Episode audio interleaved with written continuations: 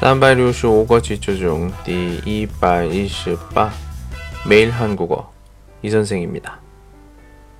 그는 영웅으로 불린다. 그는 영웅으로 불린다. 타베이 청웨이 잉숑 영웅 잉숑 따라하세요.